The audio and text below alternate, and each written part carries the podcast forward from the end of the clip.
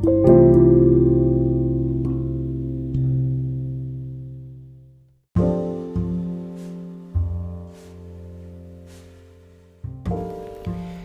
月29日の HK レディオへようこそ。今日はどんな一日でしたか、えー、今日はですねあの、まあ、ちょっと前にもこの番組で話したと思うんですけれどもうんとまあアップルのですね iPhone 僕もこの iPhone で今これ撮ってますがえー Siri ってありますよね。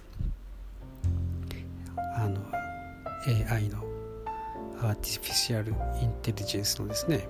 Siri があります、えー、実はですねこの Siri はもう本当に、えー、言ってみれば盗聴器と何ら変わらないというかまあそれでさらに学習していくのでもっと恐ろしいんですけれどあのそれについてですねアップルが正式にですね謝罪を発表しました。まあちょっと前にもですね知ったんですけれどもあの、まあ、この iPhone というのはですね、まあ、全て、えー、聞き取ってるんですよね。そして、えー、まあセックスの、えー、音すらもですね、えー、聞き取っていると。あの、まあ、そういうことだったですね。それで誰誰とセックスをしているのかが分かるということを前ですねあのそういう記事があの出ていました。でまあそれが世に出てからですねやっぱり相当のあの苦情があったんでしょうね。それでこの度ですね謝罪に至ったわけですけれども、そしてな、何百億ドルかなの罰金を払うみたいです、そして、今後ですね、許可なしに、その声をですね、まあその聞いたりとかあ、まあ、盗聴ですよねはっきり言って。あはしないということなんですね、まあ、許可なくしてそういうことはしないと。まあですね。これはもう本当に氷山の一角に過ぎないと思うんですね。これはあの何も iPhone だけじゃなくて他のデバイス、えーまあ、特にボイスを使ったですねサウンド。を使ったものは全てそうでしょうねまあ Amazon とかもありますよね Google もまあ、全部そうだと思うわけです。で、まあ、Facebook もそうですよね。でそういったものが結局全て、えー、どうやらチャイナに、えー、結びついているという話なんですね。なので、えー、まあ、これは本当に恐ろしい話だなと。結局昔からですねそういう盗聴とかそういうものがあって結局のところ人間をですねコントロールしようという集まるところがあそれなんですよね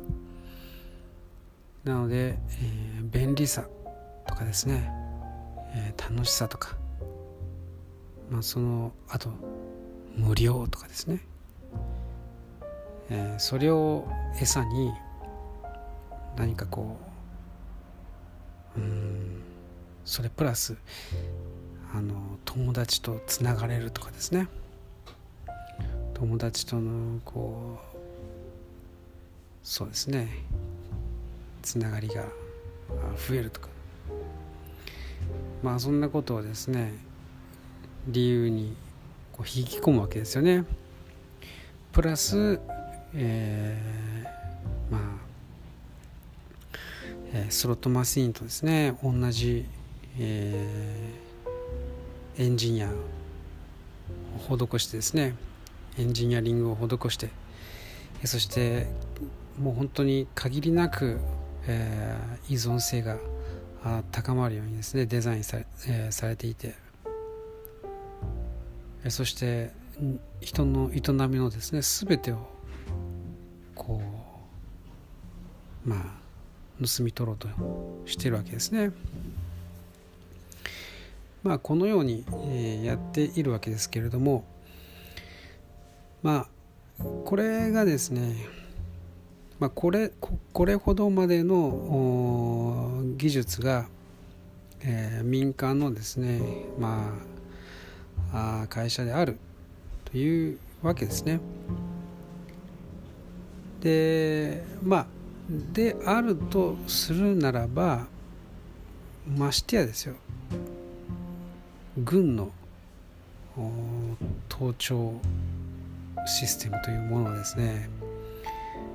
まあどれいかほどのものでかっていうことですね押して知るべしですよね。ということでまあ今あの、まあ、僕はいつも話している Q のことなんですけれど、えー、NSA ですね。ナショナルセキュリティエージェンシーですかね。確か。えー、まああの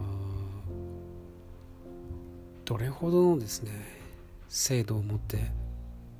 というのは本当に計り知れないものがあるんですね。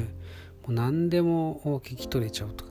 何でも全て、えーえー、格納してやると。全て、えー、まあヒラリー・クリントンのですねものも全て取ってやると。いうわけですよ。だから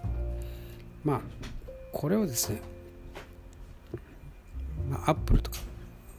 グーグルとかそういうレベルではもう本当に比ではないほどの、まあ、精密さとその規模で、えー、全てを、まあ、キープしているというんですね。まああの悪人ども犯罪者どもがですね、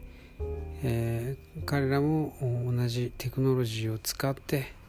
えー、コミュニケーションを取っているということでですね結局全てが、えー、バレバレだということらしいんですね。ということで Q はもう全ての情報を握っていてあとは、えー、合法的にですねことを進めるために、えー、今じわりじわりとですね外堀から埋めていってるわけです。ということでまああのですねこういういろいろな嫌な報道が流れるたびにですねちょっと待てよこれだけ民間の会社ができるんだったら、えー、アメリカ軍はもっとえげつないことをやれるんだろうなということですね。をして知るべし、えー、そして、えー、その正義、えー、である Q はあやはりですね彼らのプランというのは本当に、えー、信用していいんだなと思うわけです。はい。とまあこんな感じです、えー、今日も最後まで聞いてくださってありがとうございました。ではまた明日。